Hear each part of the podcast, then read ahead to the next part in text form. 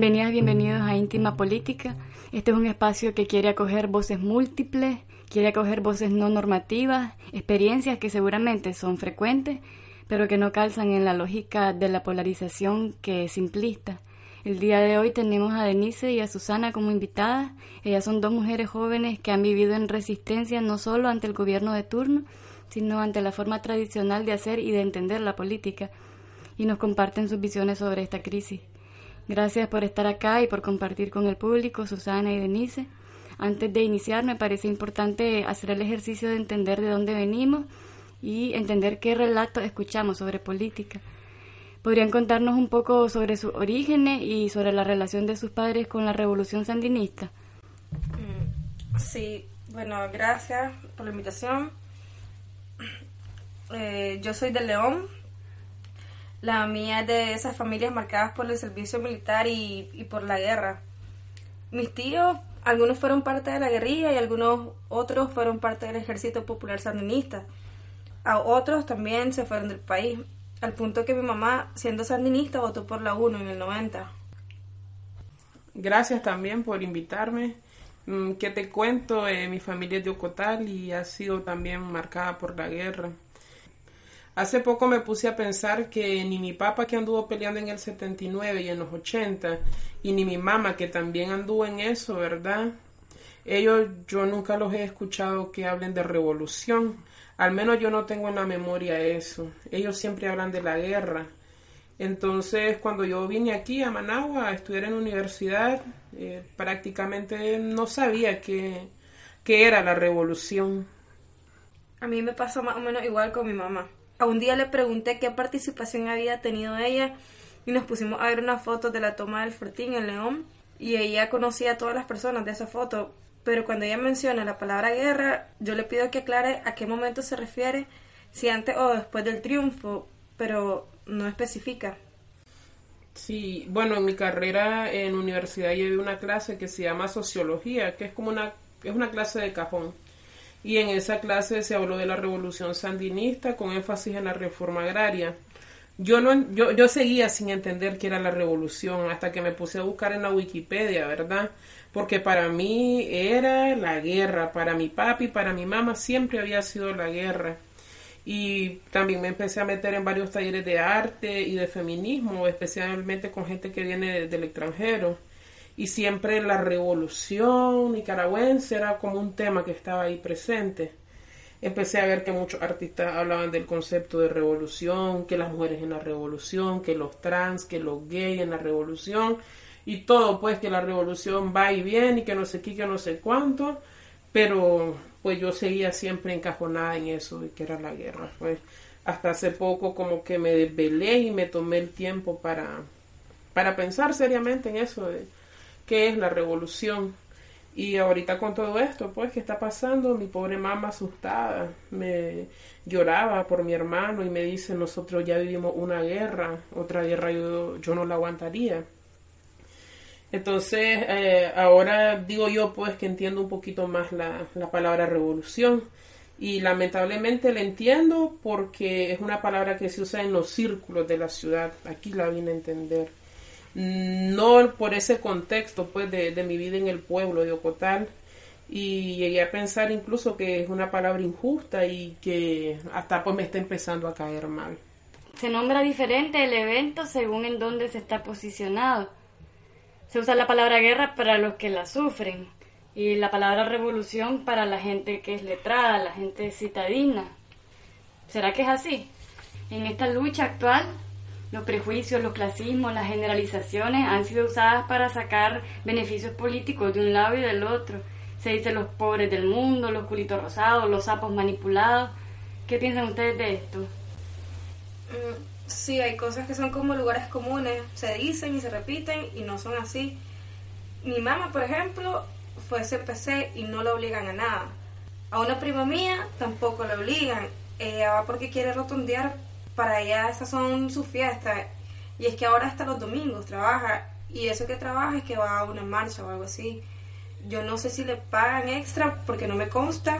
A saber, deben de haber un montón de casos. Hay gente que va por su cuenta. Yo tengo un amigo que él va y no firma porque dice que él va por sus propias ganas y que no va a estar firmando listas. Hay gente que tiene que firmar y va y después se escabulle, lo joden o se sienten obligados a ir para no perder su trabajo. Una vez vi a la gente que se va a poner al chipote, habían viejitos y niños y llevaban hasta cuatro servicios de comida para su casa. Imagino que van por la comida. Hay gente que se mueve por un plato de comida. Yo veo este asunto de clase en lo mediático y, me parece horrible. Una vez vi un meme donde salía una persona con el cuello curtido y las uñas llenas de tierra y le ponían el sapo sandinista. Esas cosas me parecen duras de asimilar. Eh, también conozco a una muchacha que es madre soltera y, la, y ella pues medio consiguió un trabajo en una institución del Estado y a fuerza tenía que ir a rotondear. ¿Y qué es lo que le hicieron?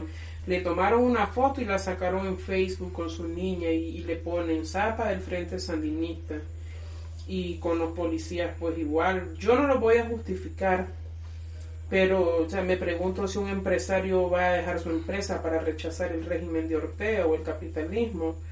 Lo que estamos viendo es otra cosa, pero nos parece normal que los más necesitados paguen el precio más alto. Y para mí pues hay policías que tienen familias y entre ellos mismos hay de haber divisiones, pero lo que siento es que se sataniza a todo el grupo de personas y realmente uno no sabe qué es lo que están pensando. Y otro meme que pues me, no sé, pues me, me caló es, este de, una canción que salía, El sapo bajo la lluvia.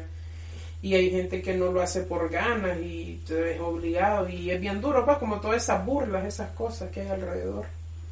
Me parece que hay una diversidad de experiencias y esa diversidad se aglutina en un solo cliché y se simplifica.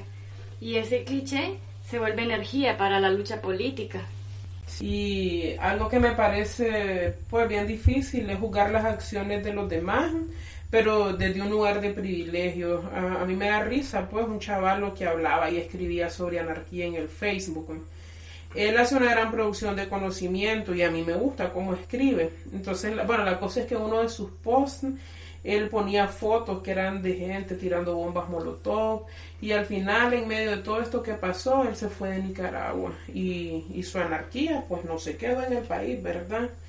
Y es que en las redes sociales hay un mundo y aquí afuera otro. Otra situación es la de la gente que se ha tomado tierra. Imagínate la dificultad que la mayoría tenemos para adquirir tierra. A mí la, la, la mamá de una ex compañera de clase me ofreció tomarme un pedacito de tierra eh, la chavala estudiaba conmigo y se salió de la universidad para irse a trabajar al extranjero. La señora me llamó y me dijo, mire, usted anda rodando así como mi hija, pues, en, otro país. Yo sé que usted no es de Managua y que no tiene tierra aquí.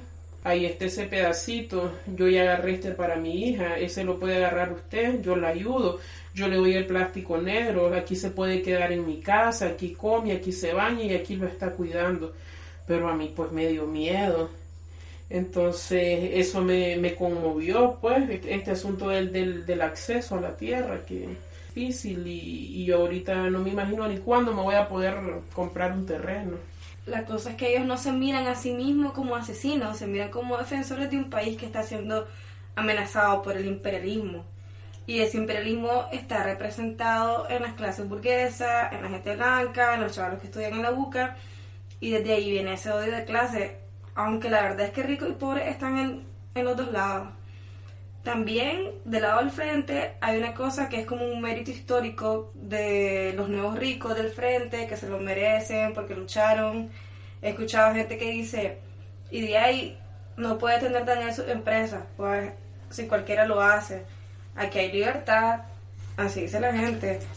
Yo he escuchado desde medios de comunicación y muchas personas, incluso gente académica, Dicen que tratar de comprender al enemigo, que tratar de revelar lo que le motiva o revelar la, la diversidad de un bando o de otro bando es debilitar la lucha porque revela su humanidad y que eso no es estratégico porque entonces suavizas al enemigo. A mí eso no me parece, porque yo creo que las transformaciones tienen que ser capaces de abrazar la diversidad y no pueden estar basadas en la eliminación del enemigo. Y justamente por eso creo que es importante darle lugar a voces que no tienen lugar en medios hegemónicos. Por ejemplo, una de las cosas sobre las que he escuchado disenso es la estrategia del paro o la estrategia del no regreso a clases en las universidades como forma de presión para la tiranía. ¿Qué piensan ustedes? Bueno, hay muchos casos de chavalos que entraron a primer año de la universidad en el 2018 y que todo este tiempo con el conflicto no están haciendo nada y que solo les interesa seguir estudiando porque están en un proceso de construcción de sus convicciones. Y hay gente también que necesita sacar sus carreras, que tienen que trabajar para comer. Chavalos que no cuentan con el apoyo ni de su padre ni de su madre porque están desempleados y no tienen el privilegio de poder revelarse. Sí, y también pues varias gente sabe que hay chavalas y chavalos que no les dan sus notas en, en las universidades. Sí, eso es bien feo. Yo personalmente estoy de acuerdo con el paro como estrategia, pero porque conozco otras formas alternativas de ganarme la vida. Pero hay gente que depende de instituciones, de empresas. Yo me pregunto, ¿cómo sería para una madre soltera con tres hijos que vive con el quebrado, con el comido, irse a paro? Y esa es la realidad de mucha gente, pero un paro contundente y extendido creo que podría ser eh, una forma para presionar y que los empresarios también definan su postura. Mira, tengo una amiga feminista de una ONG que se fue del país y ella me reclamaba que porque yo seguía dando mis clases, que porque no apoyaba el paro, pues junto con todos los chavalos. Y yo le digo, pero si para estos chavalos que son mis estudiantes, es el único espacio que tienen para reunirse, ¿con qué moral les voy a pedir que se queden quietos, encerrados en su casa? No, no tengo, pues, no puedo. Y además en este país cualquier mujer rural para irse, por ejemplo a Europa, ¿verdad? Que pues hay que hipotecar hasta la casa. Y que me vaya a paro cuando, cuando ellas están haciendo pues cosas fuera del país me parece como algo algo injusto pues y que merece como el, el diálogo pues más que estarnos juzgando entre nosotras. Yo me imagino que no es la intención de las personas que piden paro pero sí ocurre esta generalización que vos señalás y yo creo que está bien que se presione a las instituciones públicas y privadas con paro pero qué pasa cuando esto afecta a la gente más vulnerable para mí es difícil pensar que dejar de hacer las clases y estas clases son liberadoras, que eso está aportando un cambio político, al menos a largo plazo. Lo que sí es interesante del paro o del fracaso del paro es que revela la verdadera cara de los empresarios ante la gente y ellos han quedado como traidores. Tal vez a corto plazo esto no signifique mucho, pero a largo plazo ojalá y puede que represente el nacimiento de una fuerza política alternativa que ya no confía en los empresarios ni en el capital. Y yo me puedo imaginar que las estrategias de esa fuerza política nueva deben de ser sensibles a una realidad estratificada, sensibles a una realidad desigual, que es la que, en la que habitamos. Tiene que tener en cuenta las diferencias, no puede ser tan homogénea, tan generalizadora como un paro. El fracaso del paro revela algo, pero no es capaz de construir, no es una estrategia política en positivo. Entonces la pregunta es cómo nos articulamos desde las diferencias. Creo que hay que comenzar a preguntar eso, a practicarlo. Esto de la homogenización me hace pensar en la mística o no sé si hay una mística, pero los sandinistas siempre hablan de las fuerzas de sus ideales. Y cuestionar al partido parece que es la traición más grande. Un sandinista de verdad no traiciona, pero ¿qué es lo que se traiciona? Porque para mí una persona con ideales de izquierda, que está con el gobierno de los pobres, no inculca, por ejemplo, en su hijo el consumo de productos imperialistas, pero ellos no hacen una conexión entre su estilo de vida y sus ideales de izquierda. ¿Cómo nos perciben a nosotros? Ellos dicen que los jóvenes menores de 30 años somos unos engañados, que no saben de historia, los autoengañados nos dicen, y que los adultos son unos traidores. Para ellos no cabe ser sandinistas y estar en contra del gobierno. Sí, es como que la historia tuviese un solo relato y realmente la historia es un campo de pugna. Respecto a esto de la mística que decís, me hace pensar en un filósofo psicoanalista que se llama Eric Fromm, que hace un análisis sobre el fenómeno nazi él dice que por un lado hay un líder sádico y por otro los seguidores que son masoquistas. Y para ambos lados, tanto líderes como seguidores, esta es una forma de evitar entrar en el camino de la individuación, que es el camino de la libertad. Es un camino doloroso porque te da responsabilidades sobre tu propia vida. Ya no tienes que mandar a nadie ni ser mandado por nadie. Y creo que este rasgo que explica Fromm es bien común a lo largo de la historia. Ah, es lo que se dice que se ha hecho más mal por obedecer que por realmente querer hacer el mal. Yo vi un video donde un policía decía, acuérdese que soy mandado, y en otro una policía que decía, madre, no se meta en medio de una represión. Y ya después vi fotos de esa policía que la estaban denunciando. se requiere de bastante calma para no dejar ir la furia contra ellos y creo que hay que pensar colectivamente en estrategias para zafarnos de un poder que nos usa y usa a los demás como peones de un juego. Yo creo que tratar de salirse de esa lógica es una forma de resistencia. Claro, yo hablo de mis privilegios y a mí no me toca como a la mayoría de la gente en este país. También son asuntos morales. Tengo una tía que trabaja para un canal oficialista, aunque no es tan fiel al partido, sin embargo, el día del ataque a Lunan estaba diciendo, y ahí, estos chavalos nunca van a la iglesia y ahora se fueron a meter ahí. O sea, un comentario así de frívolo, me pregunto, ¿cómo justifican algo que saben que está pasando y que no está bien? Mi mamá también es católica y está con el frente, y ahora se ensañó contra los obispos, eh, todos estos sacerdotes, y dice que el Señor los perdone. Es decir, que la lealtad al frente le hace incluso estar en contra de sus líderes católicos. Yo creo que el Frente Sandinista hace uso político de las emociones activadas desde la memoria de la revolución, porque para muchas personas la revolución ha sido un sistema de creencias ético que te impulsa a la colectividad, a la solidaridad, a, sentimientos elevados.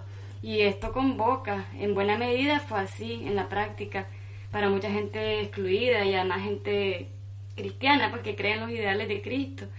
Yo pienso que el Frente Sandinista usa la memoria emotiva de las personas para sus fines políticos. Sí, con los jóvenes, por ejemplo, es el sentido de pertenecer y el uso de las necesidades de ellos. Por ejemplo, en el INATEC, a veces una hora antes de salida, eh, yo estuve ahí y nos decían, oh, hay, hay buses allá afuera, hay una actividad en tal parque, esto no les va a afectar en sus clases y van a dar un refrigerio yo una vez fui para ir a pasar el rato y, comprendo a los chavalos que tienen mucha necesidad que se adhieren a esta dinámica, pero a mí las clases ni esas actividades me satisfacían intelectualmente. ¿Y dónde encontraste espacios más adecuados? Yo a lo largo de mi experiencia vi la política como gobierno protagonizada por hombres y era algo en lo que yo no me iba a meter. Cuando comencé a entender los procesos de elecciones, cómo funciona el Estado y comencé a tomar partido y me hice de ideas, me identifiqué con ciertos políticos. Ahí viene la necesidad de ser consecuente con las cosas que crees, que es algo bien difícil. Ahí fue que conocí los movimientos sociales, el activismo y empecé a comprender que no me interesa ejercer aquella otra política, aunque sí comprenderla.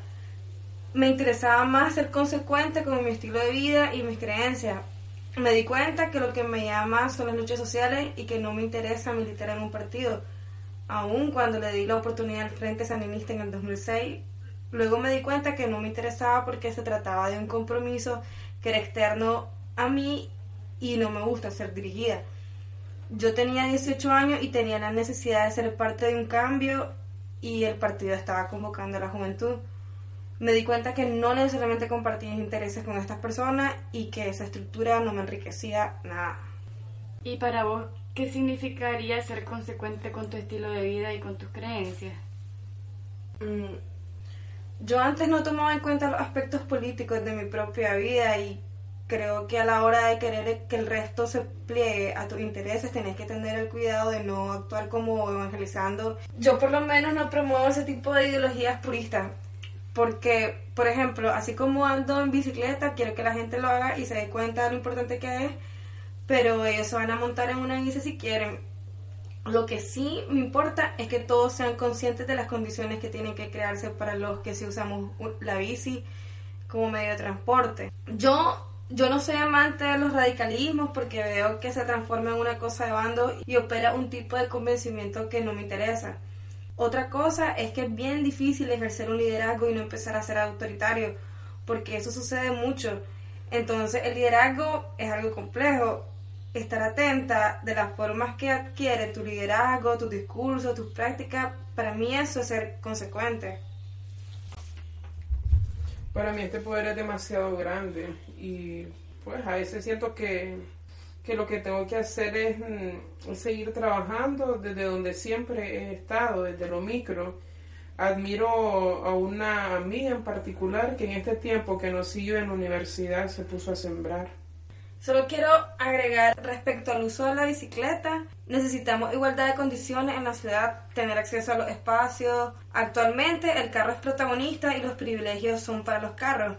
Hay mucha intolerancia hacia la bici y a la vez una cuestión clasista, que mientras más grande tu vehículo, con más derechos te sentís y esto va para todo el mundo, para todos los bandos.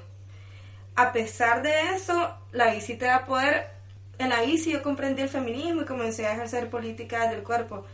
Andás en un vehículo vulnerable, estás marginada y además sos mujeres. Es como el combo completo. Y una de las consignas del gobierno es derechos para todos. ¿Quiénes son todos? Yo no me siento con los mismos derechos que los militantes sandinistas de participar en la política o acceder a alguna institución o área que venga del Estado. Me ha pasado con el Instituto de Cultura, también con el MINET. Si no sos del partido, no cuadras esto me ha hecho ser opositor al gobierno y estar en resistencia. Yo estoy en contra de este gobierno desde hace rato. He trabajado en instituciones del Estado y es horrible. Yo salía llorando casi diario porque ellos metían a la gente que querían, gente puesta porque era obediente al partido.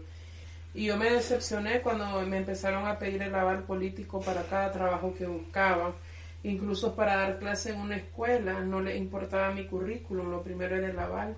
Pero sí he trabajado con gente del gobierno, gente con salarios puestos porque son obedientes. Pero toda esa gente tiene trayectorias de vida que yo creo que son válidas de, analizar, de estudiar, que de dónde viene esa obediencia. He platicado con chavalas y chavalos que incluso tenían que poner dinero para las actividades del frente por ejemplo, para el repliegue y tenían que ir a huevos, si no iban los corrían. Para las elecciones igual tuvieron que participar a huevo como fiscales. Y de ellos mismos salió a contarme que solo el 20-25% de la gente que votó lo hizo por el frente. Y la gente que, que conozco no se levanta por miedo. Y, y ahora pues hay otro asunto que es importante para mí pues mencionarlo quiénes están detrás de todo esto o a quiénes va a beneficiar si vos te levantás y alzás la voz. Ah, creo que existimos muchas personas que no sabemos qué hacer con este asunto de la democracia, no podés opinar porque estás dividiendo la causa.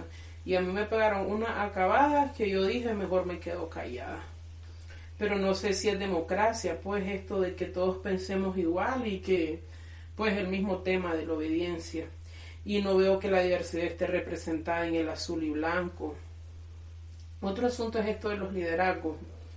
Mira, me considero farándula, es decir, yo andaba en varios círculos de la élite, me da pena como decirlo, pues, de la élite intelectual clase media de Managua, que es bien amplia, y hay gente que miro en el exterior del país en representación de un grupo y yo me pongo a pensar, pero si yo he andado ahí, ¿por qué no he sido tomada en cuenta? o estos chavalos que estuvieron arriesgando más incluso la vida, ¿por qué no los tomaron en cuenta?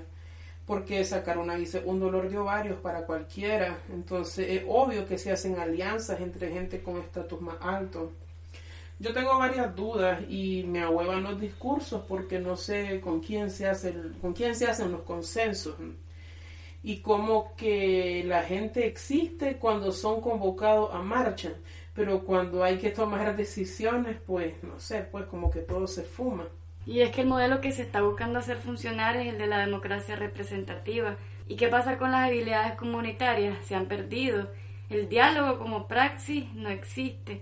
Y eso no es cualquier detalle. Muchos incluso no tenemos conciencia de nuestro rango en la sociedad. Cuando digo rango me refiero a la suma de todos los privilegios que cada quien tiene y el rango a la hora de la política actúa de forma inconsciente. Y esos liderazgos a lo que te referís, Susana, pareciera que surgen naturalmente, porque son espontáneos, orgánicos, digamos. Pero esa es una organicidad que opera en una sociedad estratificada, una sociedad desigual. Entonces es una organicidad desigual. Y esta palabra que es bien jodida, la, la representación, ¿qué representar?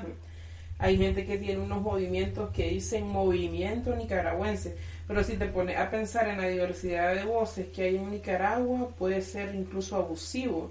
Además me pongo a pensar, en una semana, en un mes, vamos a desmontar algo que, que, viene desde hace muchos años. Hace poco estuve en Panamá, fui invitada y yo sé que tenemos derecho al disfrute. Me choca el discurso de la democracia cuando sé que unos están muertos, otros presos, otros en un hospital y otros tomándose una cerveza en el extranjero. Y te lo digo también porque, es decir, fui invitada eh, bajo ciertos privilegios. Por eso es que creo que cada quien debería de hablar desde su forma individual o decir a quienes representa una vez que ya consultó con esas personas. Pero se toman atribuciones que no les corresponden, hablan por gremios. Es como que yo vaya a otro país hablando por la gente de mi pueblo cuando, cuando ni siquiera he hablado con ellos de X tema. Gente, por ejemplo, como yo con Dabel y Sergio Ramírez, Chanito, que te dicen, dale, dale, la revolución es de los jóvenes ¿Será que los jóvenes de su familia salieron a las calles o se atrincheraron en las universidades, al igual que cualquiera de estos chavalos? Y esa es la gente que maneja el lenguaje, que sabe de discursos. A mí siempre me ha gustado escribir y plantear cosas, pero me pregunto si soy capaz de presionar a una persona para que llegue a hacer algo que incluso lo puede llevar a la muerte. ¿Qué pensás que se tiene que hacer con los privilegios? es una pregunta así como, ya sabes, pues uno habla, pero ya al momento de decir qué hacer con eso es, es bien difícil, pero lo que yo propongo es que la gente que tiene más privilegios, lo que los que tenemos más dinero, más posibilidades, tenemos que asumirlo a la hora de definir nuestra estrategia de, de lucha, a la hora de hablar, a la hora de pedir un paro hay que asumir que es un país de desigualdades, como vos decís, y, también este asunto de, buscar cómo ser sinceros y hablar también desde nuestras necesidades, pues no agarrar a los demás como bandera para lograr nuestro objetivo. Estoy de acuerdo, porque escuchar a los chavalos, o sea, animarlos a protestar sin haberse responsabilizado de las consecuencias y con información que esté incompleta, por eso es que dicen que somos engañados. Porque el primer muerto, al final, ¿quién era? Primero que era estudiante, después que era un chaval del barrio, luego que era de la juventud sandinista. Claro, lo que no se puede negar es que la protesta ha sido criminalizada. Sea como sea que surgió esto, que desde hace tiempo ha sido criminalizada y esto explotó, pero ¿cuáles son los cuerpos que han sufrido? Yo cuestiono a mis amistades y nuestros privilegios y hay mucha gente que admiro intelectualmente, pero sincerémonos, no soy de la misma clase social y yo tengo mi lucha de clase. Uno de los que más me duele es el rapero de Estelí que mataron el 20 de abril. Yo admiro mucho el movimiento de Estelí porque son muy activos y organizados. Obviamente el rap está lleno de estereotipos y de prejuicios, pero este chavalo tiene varios videos y, varias letras que, que me parecen súper interesantes con estos temas, ¿verdad? De cambio, de responsabilidades y, todo lo que supone. Y me pongo a pensar en, el corazón, en, la euforia de los chavalos y, me enoja ver pues cómo otras personas a veces utilizan todo eso. Fíjate que una vez pasé por la UNAM y vi una manta que tenían los chavalos ahí en, en la malla que da a la calle y decía, te saludan los que vamos a morir. A mí ver eso me partió el alma y me preguntaba, estas mantas, ¿quién las haría? ¿Será que de verdad las hicieron los chavalos y era riesgoso? Imagínate si no sabes tirar una, una molotov te va a matar o puedes matar a otra persona, que aunque sea tu disque enemigo, pues todo eso va creando traumas que vamos acumulando. Muchos de los chavalos no tienen fortalecida su personalidad, como vos decís, Denis. Fíjense que, que cuando yo llegué a la universidad, Chubina, como con 16 años, estuve en huelgas del 6% y todo el mundo corriendo. Los policías, los antimotines, y yo no sabía ni qué era eso. Yo solo escuchaba a los chavalos que se estaban turqueando con los policías y, y, que nosotras teníamos que andar con el bicarbonato, el agua y el limón y con la comida pasándoselas, ayudándoles, pero realmente yo no entendía ni, ni por qué pasaba eso. Entonces a veces el, mismo corazón, la, la, euforia te, te, empuja pues a hacer cosas que no sabes. Y siempre hay personas que dirigen las cosas, mandando al campo de batalla a los soldaditos, al campo de guerra, como le quiera llamar. Y después mirás que, que hay intereses de por medio, que no solo son los viejitos, que no solo es cambiar el país, y el problema que, a mí también pues me, parece que es serio es cómo se hace pues la violencia, quienes mueren, quienes mandan. vos sabés que uno en esto escuchaba de todo, gente que reunía a los chavalos, que les decía hay que hacer esto, hay que hacer lo otro, gente adulta, gente con capacidad intelectual que sabían lo que estaban haciendo, tal vez ex estudiantes de las universidades que han recibido formación. Tampoco quiero victimizar, ¿verdad? O subestimar a toda la gente que estuvo atrincherada, pero yo ya tengo más de 35 años y hay cosas que cuesta entenderlas son chavalos de 18, de 20 años. Yo a esa edad yo siento que, y aunque se escuche feo, pues yo siento que a esa edad yo no tenía criterio. Y si a mí esto me hubiera agarrado más joven, quién sabe qué hubiera hecho que, que, fuera de mí, pues, aunque suene adultista. El liderazgo tiene un formato de liderazgo instrumental, como yo lo veo en ideal. Un liderazgo debería fortalecer las capacidades de las personas y la autonomía de los colectivos y no estar creando dependencia al líder. Pero obviamente mandar y decir qué hacer es más sencillo y es operativamente más rápido. Sí, pero deja secuelas. Todos estos muchachos de las universidades que ahora están traumados y están desprotegidos o asediados. Sé que un caso distinto es el de la Universidad Agraria, que solo metió gente que sí se conocía, estaba basada en relaciones de confianza me, me, contaron que a veces llegaban camionetas llenas de chavalos y que decían son del poli, son refuerzos. Y los muchachos de la área se negaban a dejarlos pasar. Y creo que las relaciones de confianza tienen que tejerse para caminar hacia una lucha que realmente puede transformar las relaciones de poder. Y creo que este es un elemento importante que faltó y que ahora sabemos que faltó y se puede construir porque se luchaba por un objetivo grande pero no se conocía a la gente mutuamente, incluso los vecinos. Entonces, lo que ya viene sucediendo después es otra historia y tal vez otra oportunidad, pero las relaciones son importantes y son espejos donde podemos observar lo que realmente somos. Y entonces construir comunidad es indispensable para construir autonomía. Yo me acuerdo de un autor que se llama Arnold Mindel, que dice que el mejor sitio para comenzar a aprender es el conflicto más cercano. Entonces, para mí nos estamos dando cuenta ahorita de que tenemos que despertar en colectivo y tenemos que organizarnos porque estamos viéndonos en una pesadilla que no sabemos quién es quién. Y creo que esta perspectiva haría que la lucha fuera menos mediática y más cercana, porque la representación sirve para una política del espectáculo, los piquetes, una política instrumentalizadora, mediática y opera esto de la exposición al, terror, que es lo que Leonel Delgado, que es un intelectual nicaragüense que vive en Chile, llama los usos de la sangre. Es la exposición de los muertos, de ambos lados, porque a ambos lados les interesa el escándalo mediático. Y quiero leer esto que escribió Leonel Delgado, dice, deberíamos remitir al muerto o a la muerta a su individualidad, no banalizar su imagen e incluso su muerte instantánea en el video online hay que dejar de utilizarlo coyunturalmente, no leerlo con esa mirada cristiano-católica que lo pervierte y lo siembra en el campo fértil de la patria. En cierto sentido, dejar atrás el modelo del muerto como semilla sembrada que predicó Ernesto Cardenal en su hora cero. Hacerlo un deber de la memoria y no una patraña publicitaria. Para mí fue bueno leer a Leonel Delgado. Yo me asombré con lo que explicaba sobre esas dos narrativas, la insurreccional y la de mártir y todo aquello romántico que carga la revolución por estos muertos, por estos muertos. Y ahorita yo siento una desconfianza pesada con, esto de los asesinatos y cómo son tratados desde ambos bandos y con que hay un montón de gente moviéndose por el mundo con discursos en nombre de los muertos. Sí, otros también están hablando de, de cómo el símbolo de la bandera azul y blanco también es un símbolo cargado de abuso la conformación de la patria criolla. Es que el asunto del patriotismo a mí me parece una mierda y la bandera algo patriótico, todo ese simbolismo que cargamos. Y a los chavalos, pues, con los que hablaba yo les decía, cálmense, van a morir para que otro venga. Y había uno que me destrozó el alma, que me dijo que ya tenía una razón para vivir y que esa razón era morir. Él antes no le encontraba sentido a su vida y ahora sí, porque tenía una causa para morir. Imagínate, pues.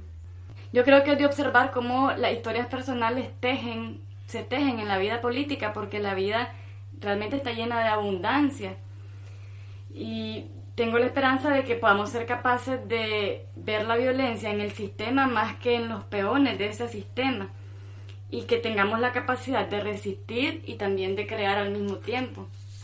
Bueno, estamos llegando ya al final de esta entrega. Muchas gracias muchachas, Denise y Susana, por compartir sus experiencias con el público. Gracias a vos. Gracias. Y gracias también a los oyentes, los oyentes que llegaron hasta acá y hasta una próxima entrega de Íntima Política.